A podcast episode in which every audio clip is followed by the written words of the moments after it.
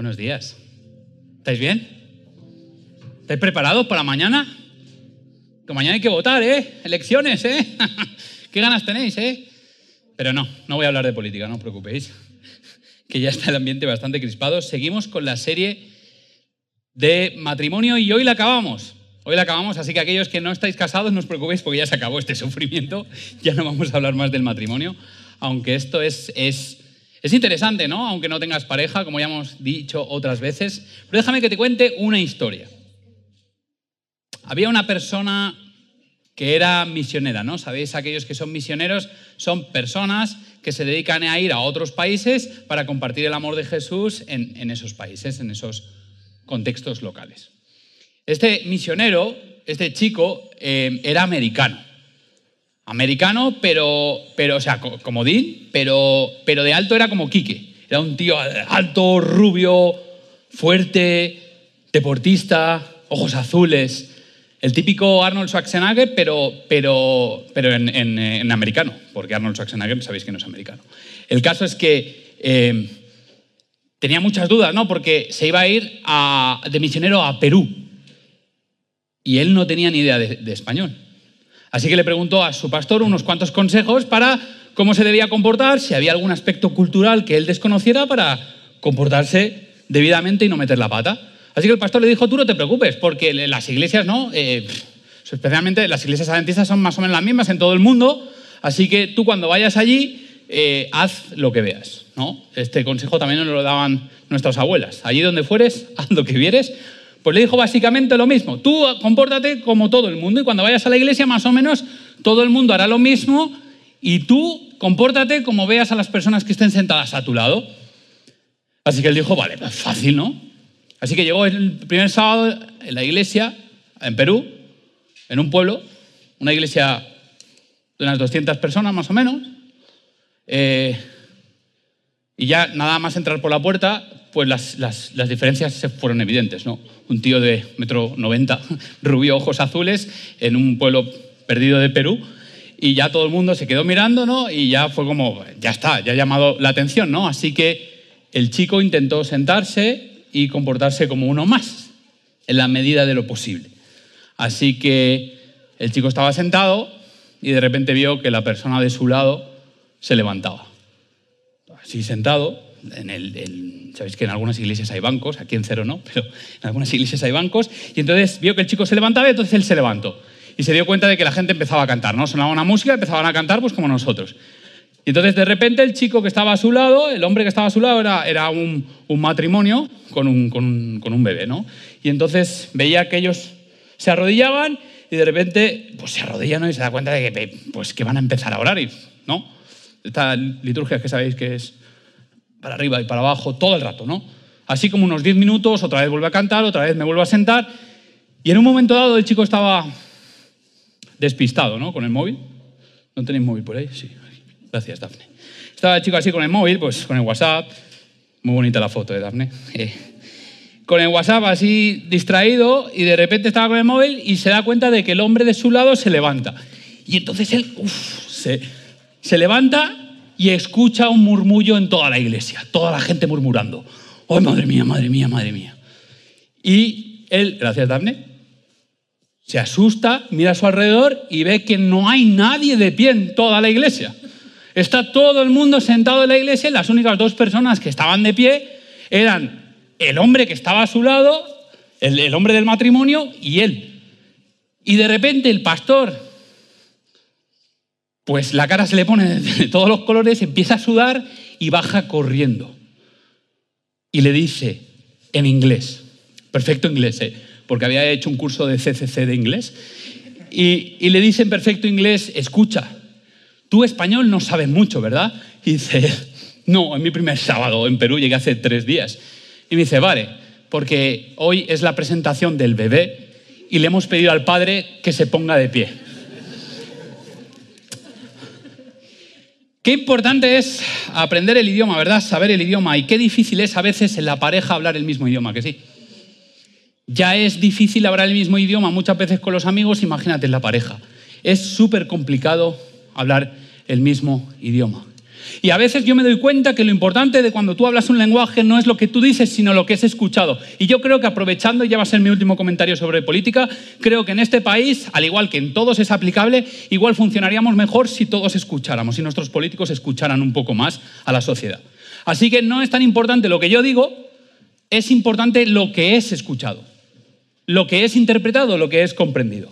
Así que muchas veces nos preocupamos de decir lo que yo quiero, lo que yo pienso, lo que yo creo, pero no nos paramos a pensar qué está entendiendo, qué está pensando la otra persona. Por ejemplo, si tú, si tú observas unos perritos, no unos cachorritos, pues unos cachorritos en España o en cualquier otro país occidental, unos perritos, unos cachorritos los usamos para darles cariño, para pasearlos y para darles amor y para hacernos compañía. Pero esos mismos perritos, si te vas a unas zonas de Vietnam o de China, se los comen. Y unos perros es, un perro, pero tiene una connotación diferente. Al igual que una vaca. Una vaca, pues seguramente está en el menú de McDonald's o en otros menús, pero si te vas a la India, una vaca es sagrada. Para el tráfico, nadie puede matar a una vaca porque es sagrada. Pero una vaca es una vaca y un perrito es un perrito. Sin embargo, la manera en la que se le trata a un mismo elemento es diferente. Y esto muchas veces nos pasa en el matrimonio. En las relaciones de amor, ¿verdad? Tú piensas que una vaca es una vaca, pero de repente tu pareja piensa pues, que una vaca no, no es una vaca. Y entonces empiezan las discusiones, ¿verdad? Porque tú dices, pero si es que es una vaca, y la otra persona no, pero es que es un perro. Y ahí empiezan las mayores discusiones. No se trata de lo que tú quieres decir, se trata de cómo es entendido. Y muchas veces nos enrocamos en nuestras visiones de la realidad y no somos empáticos con la otra persona. Y hoy me gustaría analizar tres tipos de pareja. ¿Parece?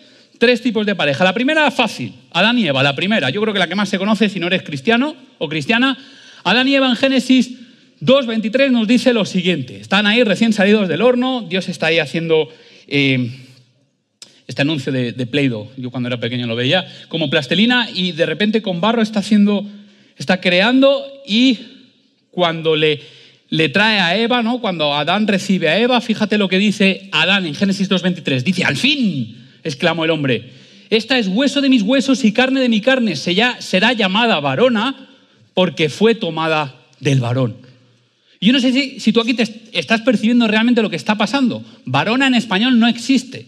Es una temperatura de la Thermomix, pero en, pero en español no existe.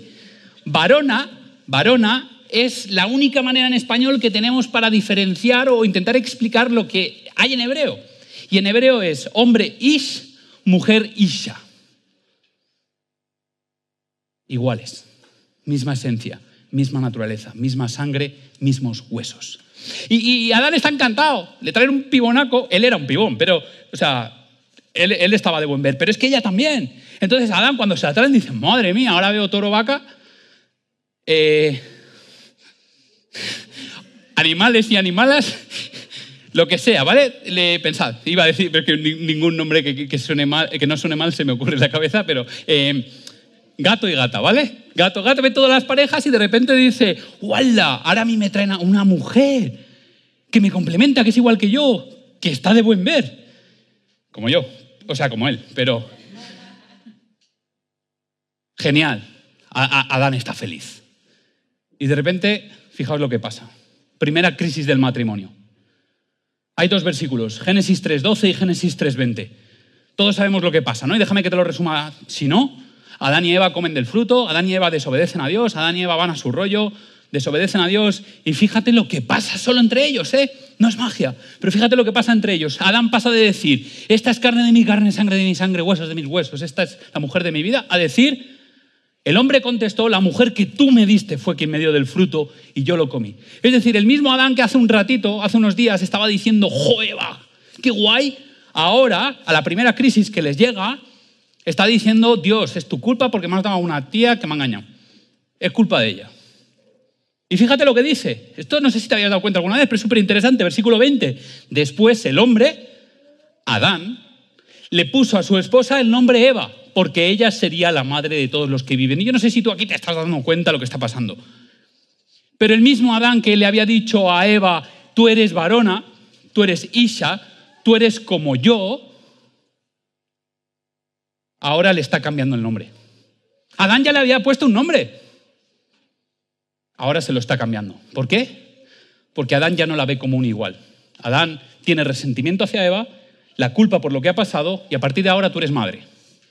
Tú no eres como yo, tú eres madre. Tú vas a ser la madre de mis hijos, ¿no? Y es lo mismo que pasa cuando, cuando descubres a parejas rotas, ¿no? Dices, es la madre de mis hijos, es el padre de mis hijos, pero ya no, ya no queremos decir ni es mi ex o es... Queremos eh, eliminar todas esas trazas de unión que teníamos antes. Y me doy cuenta del poder de las palabras. ¿Te das cuenta cuando un matrimonio está roto? Y esto puede estar roto antes de que haya separación. El poder de las palabras. ¿Cuántas veces nos decimos palabras que nos dañan? ¿Cuántas veces decimos palabras que nos mantienen en un invierno matrimonial? ¿Cuántas veces nos hablamos de una manera en la que nos convencemos el uno al otro de que no hay amor entre nosotros? Avi el otro día me envió una foto y me envió una definición y descubrió que Avi es sapiosexual. No sabéis lo que es sapiosexual, ¿no? Yo tampoco lo sabía. Es fácil descubrirlo, ¿no? Sapio, de Homo sapiens. Homo sapiens no es, mono, ¿eh? sapiens es de sabiduría. Hábil le atrae las personas que son inteligentes. Y yo dije, gracias cariño por lo de inteligente, pero me parece que me está llamando feo. Así que no sé cómo tomármelo, pero, pero nos damos cuenta de que a veces cuando nos decimos ciertas palabras, no es tan importante lo que yo estoy diciendo, es sobre todo importante cómo la otra persona lo está entendiendo. Y Mateo, en Mateo Jesús nos habla de dos edificios, ¿verdad? Esta historia yo creo que la conocéis bien, dos edificios, dos personas que construyen, una construye en arena, una construye en roca. Y las dos construyen la misma casa, las dos construyen una casa para pasarlo bien, para estar dentro, para estar relajado, pero las personas eligen un terreno diferente para construir la casa. Y a las dos les vienen tormentas, a las dos les vienen vientos, a las dos les vienen inundaciones. Una se cae y la otra no. ¿Por qué? porque había elegido construir sobre roca. Y esa es mi pregunta para ti esta mañana. ¿Dónde estamos construyendo nuestras relaciones de amor? No importa si estás casado o casada, no importa si te vas a casar, no importa si tienes novio o novia, no importa si no lo has tenido nunca. Piensa en tus relaciones de amor, las que has construido, las que construyes o las que vas a construir, ¿dónde estás construyendo? No te engañes, los vientos y las tormentas van a venir siempre. Los vientos y las tormentas no dependen de tu construcción, van a llegar igual. El problema o la pregunta es, ¿cómo las vas a enfrentar? ¿Qué tipo de construcción estás haciendo en tus relaciones? ¿Qué tipo de construcción estás haciendo en tu noviazgo, en tu matrimonio? Para que cuando vengan esos vientos que van a venir, porque la vida es así, hay sol y hay tormentas, ¿qué va a pasar? Dicho de otra manera, ¿sobre qué estás construyendo tu relación? ¿Sobre los hobbies en común? Sobre la atracción física, déjame que te diga que eso, bueno, puede pasar como Avi, que desde el principio no hay atracción física y no pasa nada, pero, pero si, te atrae, si te atrae físicamente a alguien, ten en cuenta que cuando tengas 70, 80 años, pues igual ya no te atrae igual que cuando te, te, te atraía con 20. Estás construyendo sobre hobbies, sobre atracción física o sobre sentimientos y principios. Lo que vemos de esta primera pareja, de Adán y Eva, es el resentimiento puede destruir la pareja. El resentimiento puede destruir la pareja. Y el resentimiento siempre viene por una crisis externa, no hace falta que sea desde dentro, puede ser una crisis externa. El que tú hayas hecho algo que yo no esperaba, o el que tú me hayas dicho palabras que yo he entendido mal, o que me las hayas dicho sin pensar en el daño que me podía hacer, provoca un resentimiento en nosotros. Y si no atajamos ese resentimiento, nos vamos alejando cada vez más y con un descuido podemos ir enfriando la relación hasta un punto que no tiene solución. Pero pasamos a la segunda, ¿de acuerdo? Vamos a intentar avanzar y aprender de la segunda pareja. La segunda pareja es Esther y el rey Asuero. El rey Asuero, que muy probablemente, con toda seguridad, fue el rey Jerjes, el de 300. Habéis visto la película, peliculón, si no la habéis visto, bueno, no pasa nada. El rey Jerjes es el rey que luchó contra Leónidas, los 300 de las Termópilas, que eran un poco más, pero básicamente esa batalla. ¿Lo tenemos ubicado? ¿Sí? ¿No? Bueno, Jerjes, ¿vale? Esther y Jerjes. Esther capítulo 4, versículo 16. Dice, todos los funcionarios del rey, incluso la gente de las provincias, saben que cualquiera que se presenta ante el rey en el patio interior sin haber sido invitado está condenado a morir, a menos que el rey le extienda su cetro de oro. Y el rey no me ha llamado a su presencia en los últimos 30 días. Déjame que te ponga un poco en contexto, ¿vale? Yo creo que todos sabéis la historia de Esther. Hoy no vamos a hablar mucho de Esther, si queréis otro día hablamos de Esther, pero Esther básicamente estaba casada, era la reina de Persia. Y a su, eh, su, primo, Mardoqueo, le había dicho a Esther que intercediera porque había una orden que había sido publicada, decretada en contra de los judíos, para matarlos a todos, para exterminarlos a todos. Y entonces su primo le dice, oye, Esther, si tú no nos ayudas, vamos a morir todos. Pero a mí, independientemente de lo que está pasando, me interesa el tipo de relación que Esther tiene con Jerjes. Vale que es la época, vale que es Persia, vale que Jerjes es un superrey, quizá el rey más poderoso en aquel momento, la potencia más fuerte del mundo, pero ¿no te llama la atención que Esther no ve a su marido desde hace 30 días? ¿Qué está pasando aquí? Permitidme que imagine. Pero si Jerjes no veía a Esther desde hace 30 días, algo podía haber pasado. Igual se habían enfadado, Igual estaba la suegra en casa. La de Jerjes, la de Esther, ¿no? Igual había pasado cualquier cosa. Igual Jerjes era un borde. Pero ¿y si habían tenido un problema? ¿Y si ellos estaban enfadados? Y yo creo que todos hemos pasado alguna vez por eso, ¿no? Nos enfadamos, nos molestamos y nuestras conversaciones pasan de lo superficial al silencio y de lo silencio a lo superficial. intentamos mm, comunicarnos para básicamente lo más básico, que es seguir funcionando. ¿Y si Esther y Jerjes habían peleado? ¿Y si Esther y Jerjes no se hablaban? Y Jerjes no llamaba a Esther porque no quería verla porque estaba enfadado. ¿Y si Esther tiene que ir a ver a Jerjes para salvar su vida y la de todos? sabiendo que Jerjes estaba enfadadísimo. Y nuestras relaciones cambian constantemente. Jerjes le pasa lo mismo que a Adán. Ve a Esther y dice, madre mía, qué, qué, qué, buah, qué tía, qué chica. Pero de repente 30 días sin ella, ¿eh? Las malas lenguas dicen que Jerjes tenía más amigas. Eh, probablemente sí, pero, pero Esther era muy guapa. Nuestras relaciones cambian y pasan del bueno, buen momento al mal momento. ¿Sabéis qué nos pasa? Yo creo. Puedes estar de acuerdo conmigo o no. Pero yo creo que alguien nos ha engañado y nos ha hecho creer que el verdadero amor no enfrenta desafíos ni problemas nunca. Que al mínimo desafío y problema que una pareja afronta, ya no es amor. Porque el amor de Hollywood, el amor de las películas, siempre es guay. Siempre acaba todo bien y todo tiene que ir rodado y funcionando. La vida cambia y hay etapas. ¿Sabéis? A mí me, encantaba, me encanta esquiar. Yo empecé a esquiar con 11 años. A los 14 me flipé la moda, el quererme un adolescente que nunca iba a envejecer y me pasé al snow, a tabla, tabla. En vez de esquiar, tabla. Y hace unos cuantos años dije, Tate, eh, vuelve al esquí porque ya no tienes edad para, para tabla. Esto de agacharte e, es muy sacrificable, ¿no? Y volví a esquiar. ¿Por qué? Porque cambiamos, porque nos hacemos viejos, porque maduramos, porque vamos pasando diferentes etapas. Quizá Jerjes y Esther se habían alejado por falta de tiempo, ¿no? Cada uno estaba muy enfocado en su tarea. Jerjes dominando un imperio, eh, Esther en sus concursos de belleza, yo qué sé, en sus Got Talent, Miss Universo, no sé, o, o, gestionando también el imperio, no lo sé, no he investigado mucho. Pero falta de tiempo, quizás Esther estaba muy ocupada haciendo un, haciendo un trabajo en el imperio y Jerjes, por otro lado, haciendo su trabajo en el imperio. A veces estamos tan ocupados en nuestros trabajos, ¿no? De cada uno, que no tenemos tiempo para trabajar en nuestra relación. Quizá se fueron distanciando, quizá decidieron no poner remedio a ese enfriamiento de la relación que estaban viviendo el uno y el otro. Y cuando dejas que el frío llegue a la relación, es por eso que Hebreos 3:13 nos dice esto. Advertíos unos a otros todos los días mientras dure ese hoy, para que ninguno sea engañado por el pecado y se endurezca contra Dios. Y esto nos vale también para la pareja. Adviértete, no dejes que el enfriamiento mate la relación. Si ves que te estás distanciando de la otra persona, enciende la luz roja, llama al teléfono rojo, haz lo que sea, pero no te olvides de que hoy puede ser el último día de tu relación. Y si no haces nada, probablemente se muera.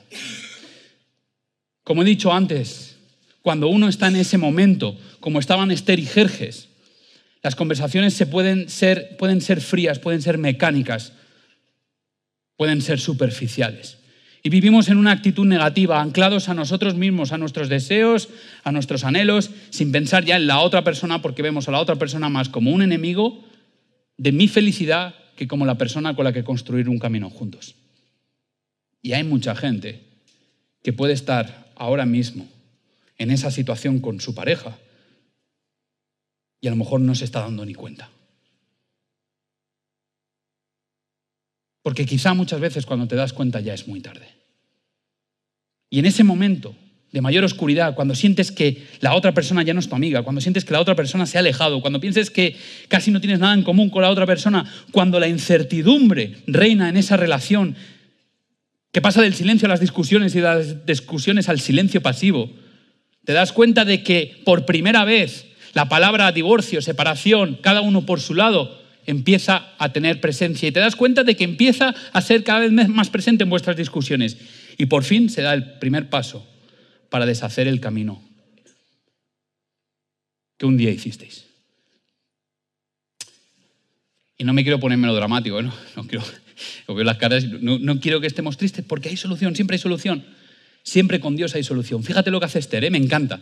Esther toma la determinación de decir, se acabó. Yo no sé el motivo por el cual llevamos 30 días sin vernos, pero me voy a ver a Jerjes. Y mira, mira lo que dice Esther. Le dice, ve y reúne a todos los judíos. Esto se lo dice a su primo. Ve y reúne a todos los judíos que están en Susa y hagan ayuno por mí. No coman ni beban durante tres días, ni de noche ni de día. Mis doncellas y yo haremos lo mismo. Y aquí viene la frase buena. Entonces, aunque es contra la ley, entraré a ver al rey y si tengo que morir, moriré. Esto si lo dijera el Cid campeador no, nos molaría más, ¿no? Si tengo que morir, moriré, o Gladiator. Pero lo dice Esther, que nada tiene que envidiar a todos estos superhéroes. Esther es una tía con valentía. Dice, si tengo que morir, moriré. Y ahora te pregunto, ¿qué clase de marido era Jerjes? ¿Que es capaz de matar a la, niña de sus ojos? solo porque es contra la ley. Pero Esther da el primer paso. Cuando la relación está rota, alguien tiene que dar el primer paso. Si tú estás viviendo hoy una situación oscura en tu matrimonio, alguien tiene que dar el primer paso. Pero fíjate, me encanta lo que pasa después. Cuando vio a la reina Esther de pie, está hablando de Jerjes, en el patio interior, ella logró el favor del rey y él le extendió el cetro de oro. Entonces Esther se acercó y tocó la punta del cetro. Me encanta esta, este, esta parte, ¿no? Porque demuestra la gracia.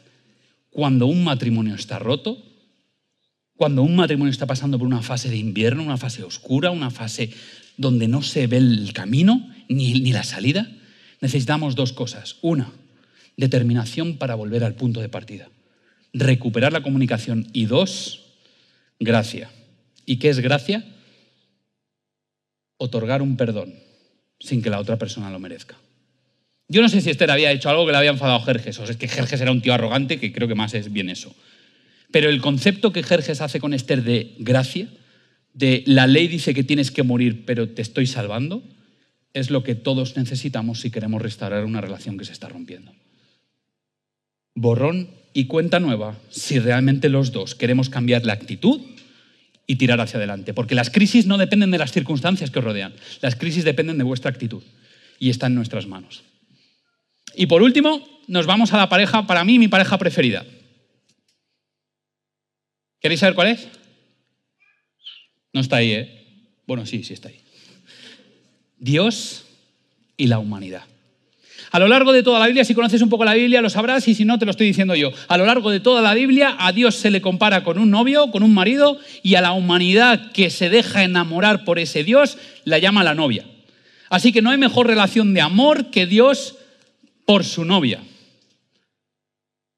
De Dios por su novia, porque la novia casi siempre es infiel, le pone los cuernos, lo abandona y lo deja solo.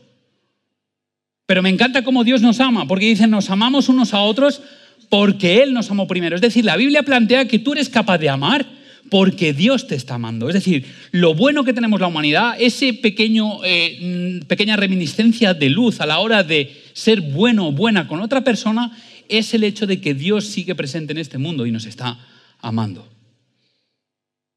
Dios te ama.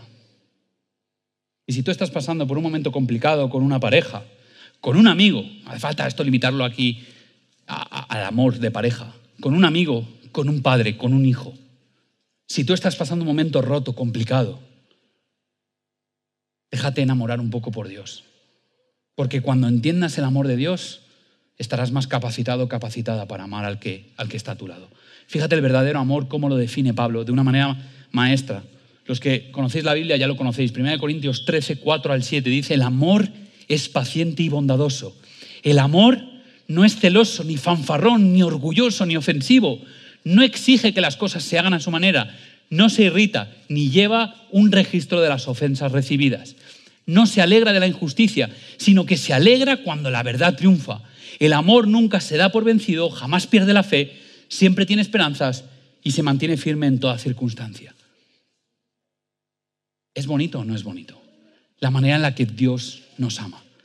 Y fíjate, si coges primera de eh, Juan 4:18, que no os lo he puesto aquí, pero os lo digo yo, primera de Juan 4:18, cuando dice que el que no ama no ha conocido a Dios porque Dios es amor, yo me permito una licencia poética y aquí os voy a traducir amor por Dios. ¿Quieres saber cómo te ama Dios? Dios es paciente y bondadoso. Dios no es celoso, ni fanfarrón, ni orgulloso, ni ofensivo. No exige que las cosas se hagan a su manera. No se irrita ni lleva un registro de las ofensas recibidas. No se alegra de la injusticia, sino que se alegra cuando la verdad triunfa. Dios nunca se da por vencido, jamás pierde la fe, siempre tiene esperanzas y se mantiene firme en toda circunstancia. Y ese amor se traduce en la figura de Jesús de Nazaret. Alguien que nunca se rinde contigo y por eso te pide a ti que nunca te rindas en el amor. A veces creo que amamos sin verdad. Amamos sin ser eh, realistas.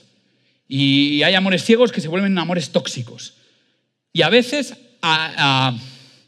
decimos la verdad sin amor. y esto nos pasa muchas veces, ¿verdad? Nos decimos cosas a la cara que son verdad, pero sin amor. Es que no has hecho la cama, y es verdad, es un hecho. Pero lo decimos con amor o sin amor. A veces hay que decir la verdad pero siempre con amor, porque en Dios se encuentran el amor y la verdad, se encuentran el arrepentimiento y el perdón. Y déjame que te diga una cosa, ¿tú has visto alguna vez? A mí me encanta verlo como un triángulo. Cada vez que vosotros os alejéis el uno del otro, el punto común es Dios. A medida que tú te acercas a Dios, es más fácil acercarte al punto medio con la otra persona. Cuanto más te acercas a ese terreno neutro donde Dios es el principal protagonista y no eres tú, es cuando es más fácil encontrar un equilibrio y un acuerdo con la persona con la que mantienes una relación de amor. Y fijaos, los políticos cuando mejor han funcionado, si es que han funcionado alguna vez bien, es cuando han llegado a acuerdos, después de diálogo y después de consenso. Pero déjame que te que acabe con dos textos. Segunda de Corintios 5, 18 y 19. Dice, y todo esto es un regalo de Dios, quien nos trajo de vuelta a sí mismo por medio de Cristo y Dios nos ha dado la tarea de reconciliar a la gente con Él. Pues Dios estaba en Cristo reconciliando al mundo consigo mismo, no tomando más en cuenta el pecado de la gente, y nos dio a nosotros este maravilloso mensaje de reconciliación. Querido amigo, querida amiga, si tú estás en una situación en la que estás enfadado con alguien, ya sea tu pareja, tu hijo, tu familia, tu hermano, tu padre, tu madre, Dios nos ha entregado un ministerio. Y si nosotros amamos a Dios y queremos seguir su camino, necesitamos reconciliación. Necesitamos hacer como Esther y dar el primer paso y decir, tenemos que reconciliarlos, reconciliarnos. Y nosotros necesitamos dar ese primer paso para reconciliarnos con las personas con las que nos hemos enfadado. Y no se trata de que yo soy el débil porque he dado el paso primero. Se trata de que yo estoy haciendo el camino de Dios cuando yo doy el primer paso. Porque ante una humanidad enfadada con Dios, el que dio el primer paso para restaurar la relación fue Dios. Y el último, porque somos expertos en enamorarnos, pero somos aprendices en reconciliarnos. Expertos en enamorarnos por primera vez, pero aprendices en reconciliarnos, por no decir torpes en reconciliarnos. Último texto, 2 Corintios 4, 18. Dice, así que no miramos las dificultades que ahora vemos, en cambio, fijamos nuestra vista en cosas que no pueden verse pues las cosas que ahora podemos ver pronto se habrán ido, pero las cosas que no podemos ver permanecerán para siempre. la última idea que me gustaría dejarte es que veas el potencial de la otra persona. Es que no veas a la otra persona por lo que, te ha hecho. ¿Que te ha ofendido? Sí. ¿Que te ha dañado? Sí. Pero hay esperanza. Depende de los dos. ¿Quién va a dar el primer paso? ¿Quién va a buscar esa reconciliación? Pero para buscar reconciliación necesitas ver el potencial de lo que la persona puede llegar a ser, no de lo que es. Porque si tú estás encajonado o encajonada en lo que la otra persona te ha hecho, te ha ofendido, te ha dañado, va a ser muy difícil que restaures la relación. Sobre todo, necesitas ver con potencial a la otra persona, porque es como Dios te ve a ti. Básicamente lo que te estoy diciendo, básicamente lo que te estoy diciendo es lo siguiente. ¿De qué sirve ser cristianos si no amamos como Cristo? ¿De qué nos sirve leer la Biblia? ¿De qué nos sirve decir amamos a Jesús si en el fondo el amor de Dios, las enseñanzas de Jesús no impregnan mi corazón? Así que lo que te estoy invitando, y a mí también, es a que intentemos aplicar la reconciliación, ver el potencial de los demás, dar el primer paso y salir de las zonas de invierno de nuestras relaciones de amor con el estilo y la gracia de Jesús. Porque nuestra única fuente de paz y de ilusión y de esperanza en este mundo es Jesús y todo lo que rodea su cultura del reino.